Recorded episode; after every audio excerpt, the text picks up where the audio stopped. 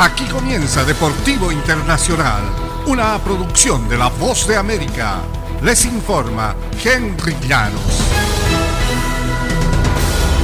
En el Mundial de Fútbol Qatar 2022, Christian Pulisic arriesgó el físico por su país al anotar el gol que instaló a Estados Unidos en octavos de final del Mundial y provocó que el delantero fuera trasladado al hospital.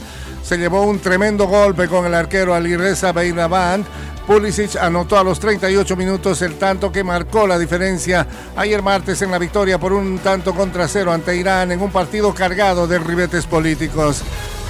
Cada uno de nosotros está dispuesto a dejarlo todo en la cancha para que este equipo salga triunfante, afirmaba el volante estadounidense Weston McKinney.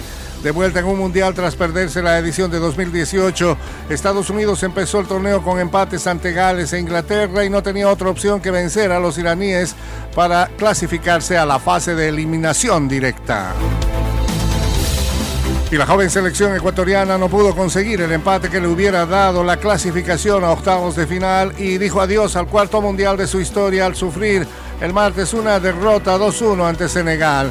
Ismail Azar y Khalidou Koulibaly rubricaron los dos goles con los que los campeones de, África vencieron a la Tri para acompañar a Holanda como los dos clasificados del Grupo A.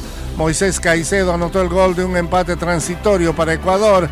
Entre tanto, Senegal, que sufrió la baja de su máximo astro Sadio Mané por una lesión poco antes del Mundial, avanzó como segundo de la llave con seis puntos detrás de Holanda que en el otro partido derrotó 2-0 a Qatar para apoderarse de la primera plaza con siete unidades. En octavos de final, Senegal se medirá con Inglaterra y Holanda con Estados Unidos. Ecuador con cuatro unidades se despidió después de haber debutado con una victoria 2-0 sobre el anfitrión.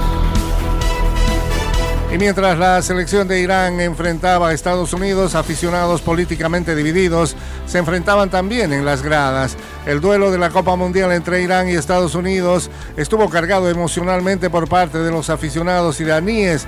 Algunos viajaron a Qatar no solo para apoyar a su equipo, sino a los manifestantes en su nación. Como sucedió en otros encuentros de Irán en el Mundial, los simpatizantes del gobierno intentaron acallar a los manifestantes en el estadio Al-Tumama en Doha. Algunos aficionados que apoyan las protestas aseguraron que seguidores del gobierno los quisieron intimidar apuntándoles en la cara con las cámaras de su teléfono.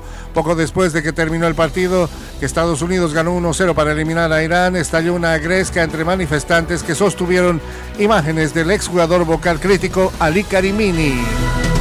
Y hasta aquí Deportivo Internacional, una producción de La Voz de América.